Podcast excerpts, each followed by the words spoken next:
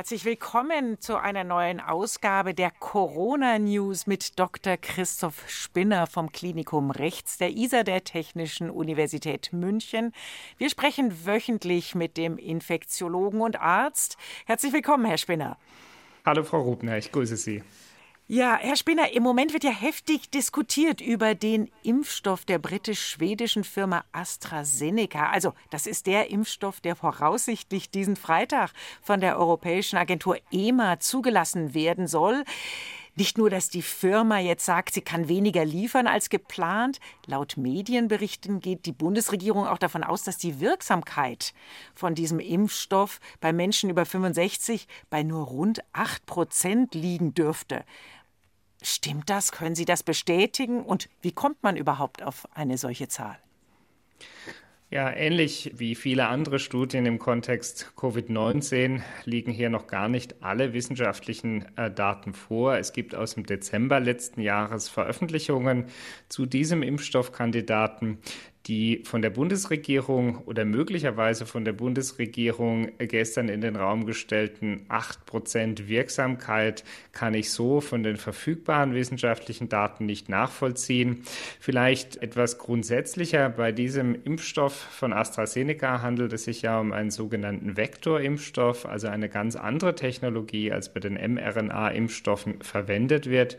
Und es gibt hier aus der Studie aus dem Dezember erste Hinweise auf die Wirksamkeit, die möglicherweise dann auch für die Zulassung jetzt zugrunde gelegt wird. Im Wesentlichen gibt es zwei verfügbare Studien, in der der Impfstoff einmal eine Risikoreduktion gegenüber einer Covid-19-Erkrankung von 90 und einmal von 62 Prozent gezeigt hat, so dass man im Mittel von bis zu 70 Prozent Wirksamkeit ausgeht. Eine der großen Herausforderungen liegt tatsächlich darin, dass der Anteil der Studienteilnehmer über 55 möglicherweise ungenügend berücksichtigt ist bislang.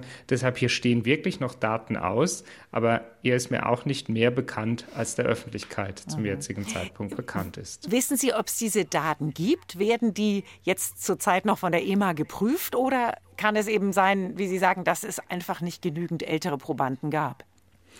Also man muss natürlich davon ausgehen, dass der Impfstoffhersteller insbesondere auch ältere Menschen eingeschlossen hatte, denn äh, gerade ältere Menschen jenseits des 65. Lebensjahres haben ja ein besonders hohes Risiko für schwere Covid-19-Verläufe, würden also wirklich auch am meisten von den Impfstoffen profitieren.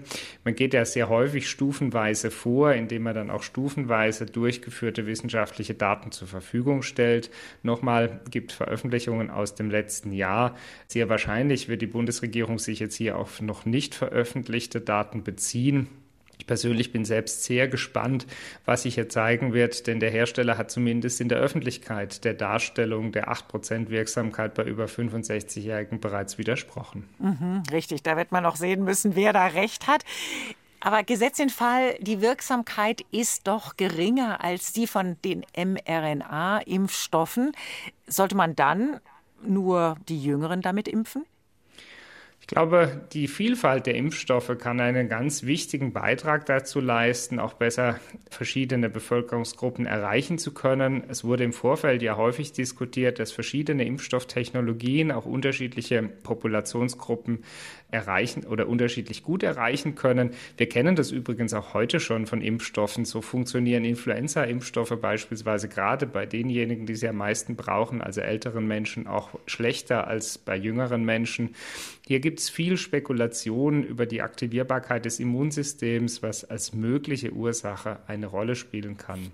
Wenn wir jetzt in einer Situation enden, dass unterschiedliche Impfstoffkandidaten unterschiedliche Wirksamkeit bei unterschiedlichen Bevölkerungsgruppen haben, also manche zum Beispiel bei älteren und anderen bei jüngeren besser wirken, wäre es natürlich eine Möglichkeit, diese Impfstoffe dann auch dort einzusetzen, wo sie am besten wirken. Denn nach wie vor ist das Ziel ja bis heute, allen Menschen ein Impfangebot machen zu können. Und selbst im schlechtesten Fall, wenn die Wirksamkeit dieses Impfstoffes bei älteren Menschen nicht so gut sein sollte wie bei jüngeren, muss man natürlich darüber diskutieren, ob der Einsatz bei jüngeren jüngeren Menschen dann mehr Sinn macht. Dafür ist es aber aus meiner Sicht ganz zentral, wirklich genau zu wissen, wie gut oder schlecht die Wirksamkeit äh, dieses Impfstoffes ist. Sie haben es schon erwähnt, dieser Impfstoff von AstraZeneca ist ein Vektorimpfstoff. Können Sie das unseren Hörern noch mal genau erklären? Was ist genau ein Vektorimpfstoff? Ja, natürlich. Im Grunde muss das Immunsystem ja auf nicht bekannte Erreger trainiert werden und sogenannte Vektorimpfstoffe nutzen dabei dem Immunsystem bekannte, in der Regel harmlose Erkältungsviren, so wie hier Adenoviren.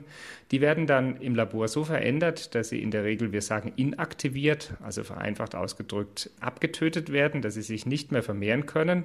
Und man verändert diese Viren dann so, dass man ihnen Erbinformationen von SARS-Coronavirus-2 in diesem Fall mitgibt.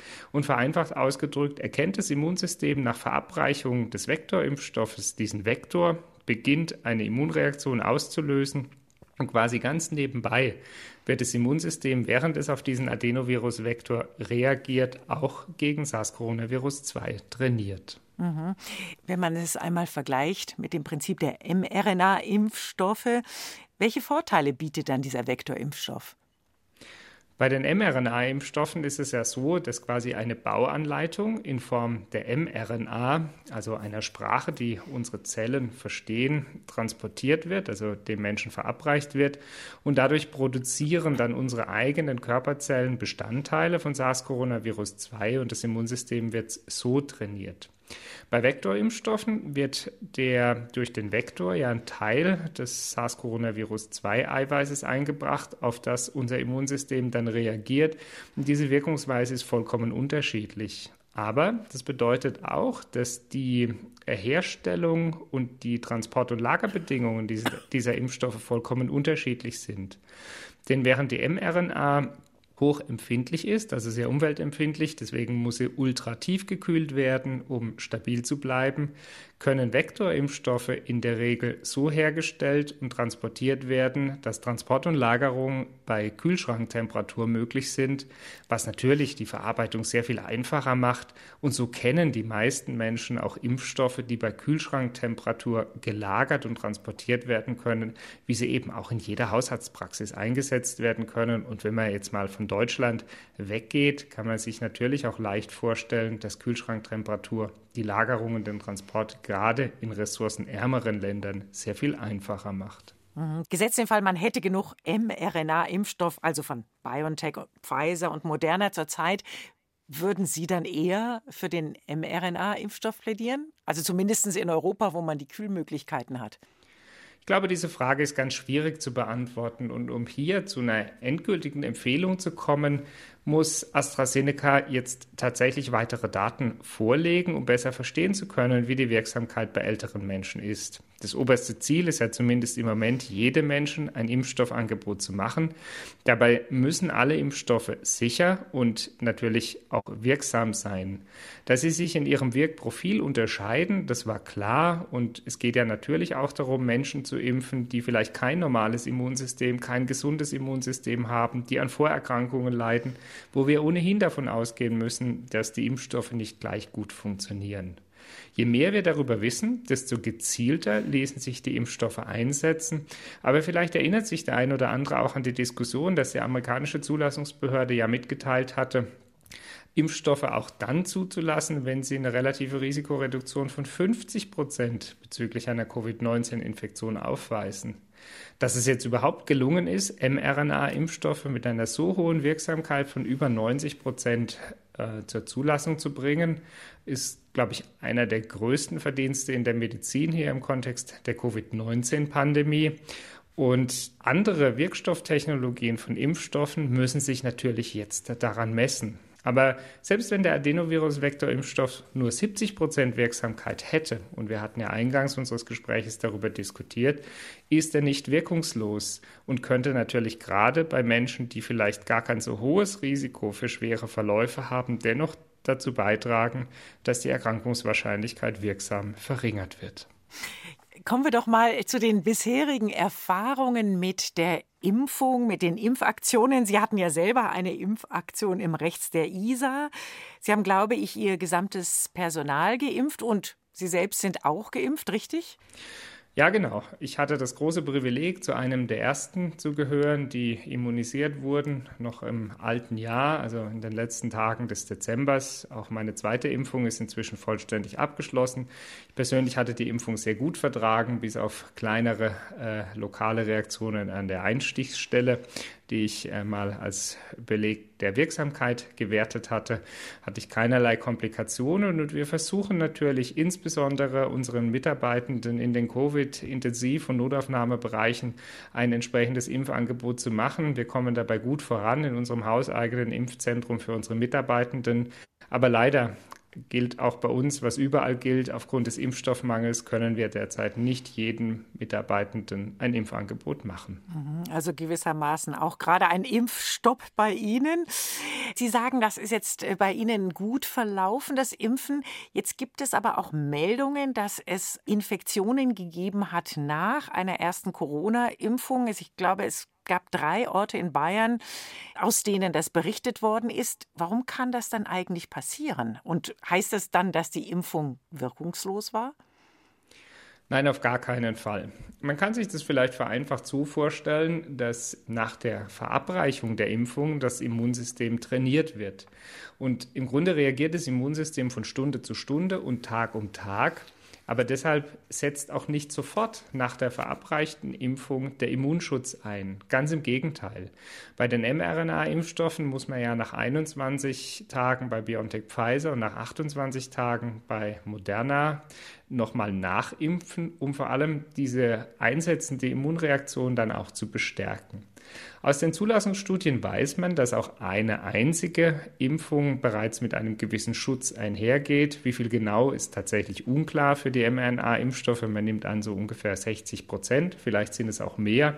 Und der Schutz baut sich konsequent in den ersten sieben bis zehn Tagen auf. Im Einzelfall mag das auch länger dauern. Um zu Ihren Beispielen zurückzukehren, bedeutet dies aber auch, wenn Menschen geimpft werden, während sie bereits unbemerkt mit Covid-19 oder mit SARS-CoV-2 infiziert sind, dann wird das Training des Immunsystems zu langsam sein und die Infektion wird auftreten, bevor die Impfung überhaupt ihre volle Schutzwirkung entfalten kann. Ob jetzt diese vielleicht Teilschutzwirkung dann zu milderen Verläufen führt, Darüber weiß man heute noch sehr wenig. Es wurden in den Impfstoffstudien ja nur Probanden eingeschlossen, die tatsächlich in der Vorgeschichte mal Covid-19 hatten, um sicherzustellen, dass sie auch dort sicher und äh, nachhaltig funktionieren. Mhm. Das heißt, man wird das noch beobachten müssen und beobachten muss man oder auswerten muss man sicher auch die Fälle von Menschen, die tragischerweise nach einer Corona-Impfung gestorben sind. Weiß man schon mehr darüber? Also ich glaube, die sind vor allem aufgetreten in einem Rosenheimer Altersheim. Weiß man schon mehr darüber, ob es überhaupt einen Zusammenhang gibt zwischen der Impfung und den Todesfällen? Die jetzt heute zugelassenen mRNA-Impfstoffe wurden ja bei Zehntausenden Menschen auf der ganzen Welt untersucht und haben deshalb die sogenannten Phase 3 Studienvoraussetzungen, die notwendig sind, damit die Arzneimittelbehörde eine Zulassung ausspricht, bestanden. Und was dort untersucht wird, ist nicht nur Wirksamkeit, sondern Sicherheit. Und Sicherheit der Impfstoffe ist eines der zentralsten Punkte von Anfang an. Deshalb wird genau auch jetzt nach der Zulassung noch sehr genau darauf geachtet, ob es und zu welchen Nebenwirkungen es kommt. Dazu laufen auch mehrere Beobachtungsprogramme, unter anderem auch des Paul-Ehrlich-Institutes. Im Moment verfolgt die Bundesregierung ja die Strategie, dass vor allem Menschen mit einem hohen Risiko für schwere Covid-19-Verläufe geimpft werden, bevorzugt geimpft werden. Und das sind natürlich vor allem ältere Menschen und Menschen mit äh, fortgeschrittenen Grunderkrankungen. Deswegen bedeutet ein Todesfall im Zusammenhang mit einer Impfung noch lange nicht, dass die Impfung auch ursächlich ist. Und so scheint es auch im von Ihnen benannten Fall zu sein, dass Menschen, die weit fortgeschrittene Grunderkrankungen hatten und daran vielleicht auch ohne Impfung verstorben wären, jetzt im Zusammenhang mit der Impfung verstorben sind. Nach allem, was wir heute aber wissen, gibt es keinen Bezug zur Impfung an sich, außer der sogenannten zeitlichen Koinzidenz. Koinzidenz hat eben nichts mit Korrelation oder mit ursächlichen Zusammenhängen zu tun. Herr Spinner, Sie haben erwähnt, dass jetzt auch gerade bei Ihnen am Klinikum rechts der ISA Impfstoff ist. Der sozusagen Impfstoff kann nicht nachgeliefert werden. Für wie dramatisch halten Sie denn die Lage bei der Impfstofflogistik? Also wie schwerwiegend sind diese Lieferengpässe und lässt sich das Ziel, was ja die Bundesregierung ausgegeben hat im Sommer, oder ich glaube, es gab unterschiedliche Angaben, mal Sommer, mal Ende September, bis dann sind alle geimpft, die es wollen, lässt sich das überhaupt noch einhalten? Ich glaube, darüber heute eine verlässliche Voraussage zu treffen, ist sehr schwierig, einfach deshalb, weil natürlich viele Menschen jetzt den Wunsch nach einer zeitnahen Impfung haben und das aus meiner Sicht auch absolut verständlich. Gleichzeitig kann die Produktionskapazität der zugelassenen Impfstoffe nicht ins Unermessliche gesteigert werden. Aber ähnlich wie der noch nicht zugelassene AstraZeneca-Impfstoff gibt es ja noch weitere Impfstoffhersteller, die Impfstoffkandidaten in fortgeschrittenen Zulassungsstadien derzeit untersuchen. Und am Ende wird es aus meiner Sicht darauf ankommen, dass uns möglichst viele wirksame und sichere Impfstoffe zur Verfügung stehen, um jedem Menschen im Bundesgebiet möglichst rasch ein Angebot machen zu können. Dass während der Impfstoffzulassung nicht alles so klappt, wie man sich das vorstellt, konnte man auch gestern aus der Pressemitteilung von Merck wahrnehmen. Äh, die Firma hat ja mitgeteilt, dass einer ihrer Impfstoffkandidaten wegen fehlender Wirksamkeit nicht weiterentwickelt wird. Mhm. Merck ist draußen, aber Johnson Johnson ist, glaube ich, relativ weit fortgeschritten. Da sind Sie ja auch an einer Impfstudie beteiligt, oder? Genau, wir tragen auch bei uns am Klinikum rechts der ISA zum sogenannten Ensemble-Studienprogramm teil oder bei. Auch dabei geht es um einen Adenovirus-Vektor-Impfstoff, eine Adenovirus-Vektor-Technologie, der, so hoffen wir, mit sicherer und effektiver Wirkung gegenüber Covid-19-Erkrankungen einhergeht. Es laufen dazu zwei große Phase 3 Studienprogramme. Eines davon ist abgeschlossen und in den kommenden Wochen werden bereits erste Ergebnisse, die hoffentlich die Grundlage für eine Zulassung sein könnten, erwartet. Das klingt ja schon mal ermutigend. Herr Spinner, wir müssen aber auch noch reden über Medikamente.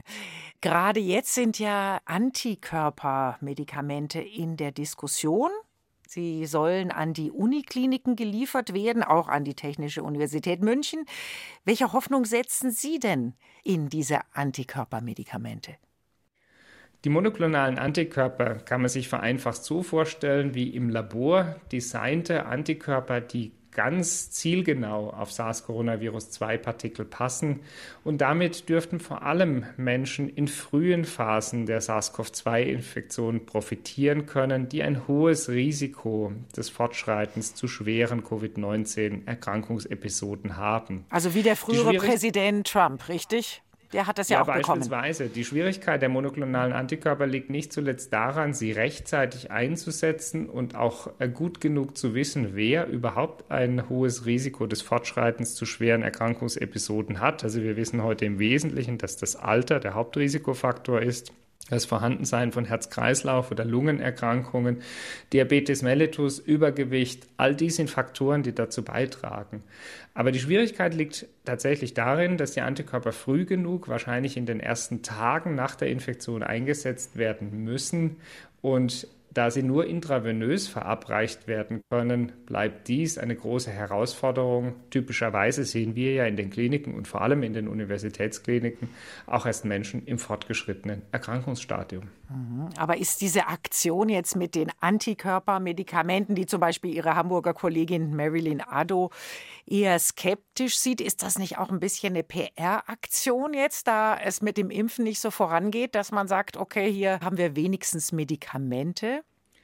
Ich glaube, im Kampf gegen Covid-19 wird es natürlich am wichtigsten sein, die Erkrankung zu verhindern. Dies können in dieser Form nur Schutzimpfungen für die Menschen, die erkrankt sind und die ein hohes Risiko haben, schwere Covid-19-Episoden zu erleiden, könnten monoklonale Antikörper, über übrigens auch das Plasma von Genesenen oder noch in Untersuchung befindliche andere Arzneimittel ein wichtiges Puzzlestein im Kampf gegen Covid-19 sein. Aber wie meine Kollegin auch schon zum Ausdruck gebracht hat, darf man die Wirkung dieser monoklonalen Antikörper sicher nicht überschätzen. Mhm. Überschätzt hat man ja teilweise auch die Wirkung von Remdesivir. Da gab es große Hoffnungen und inzwischen sehr unterschiedliche Einschätzungen. Was ist denn Ihre Meinung? Kann Remdesivir trotz sozusagen aller Bedenken und aller Kritik im Frühstadium trotzdem helfen, eben schwere Verläufe von Covid-19 zu verhindern? Ich glaube, während des letzten Jahres der Pandemie haben wir viel gelernt, viel gelernt auch über Arzneimittel. So können beispielsweise Corticosteroide, also Medikamente, die das Immunsystem dämpfen, vor allem in späteren Phasen der Erkrankung für die Patienten einen Vorteil bringen. Antivirale Medikamente wie Remdesivir oder jetzt auch die thematisierten monoklonalen Antikörper dürften ihren Platz in der Frühphase der Erkrankung finden. Und wir kennen das übrigens auch von anderen respiratorischen Erkrankungen, wie beispielsweise der Influenza. Es kommt wie immer in der Medizin darauf an, das richtige Arzneimittel zum richtigen Zeitpunkt im richtigen Patienten einzusetzen. Mhm. Müsste man noch mehr forschen zu Medikamenten gegen Covid-19? Wird das so ein bisschen vernachlässigt, jetzt wo es ja doch Erfolge mit den Impfstoffen gab? Ja, definitiv brauchen wir weitere Forschung zur Covid-19-Therapie, denn trotz Impfstoffe wird es Menschen auch in Zukunft geben, die entweder nicht geimpft werden können oder keine ausreichende Immunantwort ausbilden können, weil zum Beispiel ihr Immunsystem nicht funktioniert wie bei normalen Menschen. Und deshalb kommt auch der Erforschung weiterer therapeutischer Optionen eine wichtige Rolle zu. Tatsächlich laufen hier auf der ganzen Welt noch zahlreiche Studien zu Arzneimitteln in verschiedenen Zulassungsphasen, unter anderem auch in sogenannten Phase 3 Studien, also der für die Zulassung erforderlichen Studienprogramme. Und ich bin mir sehr sicher, dass wir auch in den kommenden Wochen und Monaten vollkommen neue Erkenntnisse gewinnen werden, beziehungsweise auch neue Studienprogramme initiiert werden, es gab nicht zuletzt auch noch mal ein großes Förderprogramm hier in Bayern, aber auch der Bundesregierung, um Arzneimittelkandidaten zur Covid-19-Therapie zu erforschen. Wo steht die Medikamentenforschung im Zusammenhang mit Covid-19 und was ist im Moment der Stand der Impfkampagnen? Was ist von der Kritik am Impfstoff von AstraZeneca zu halten? Das waren Einschätzungen des Infektiologen Christoph Spinner vom Klinikum Rechts der ISA in München. Herzlichen Dank, Herr Spinner. Vielen Dank und bis nächste Woche, Frau Rubner. Ja, auf Wiederhören.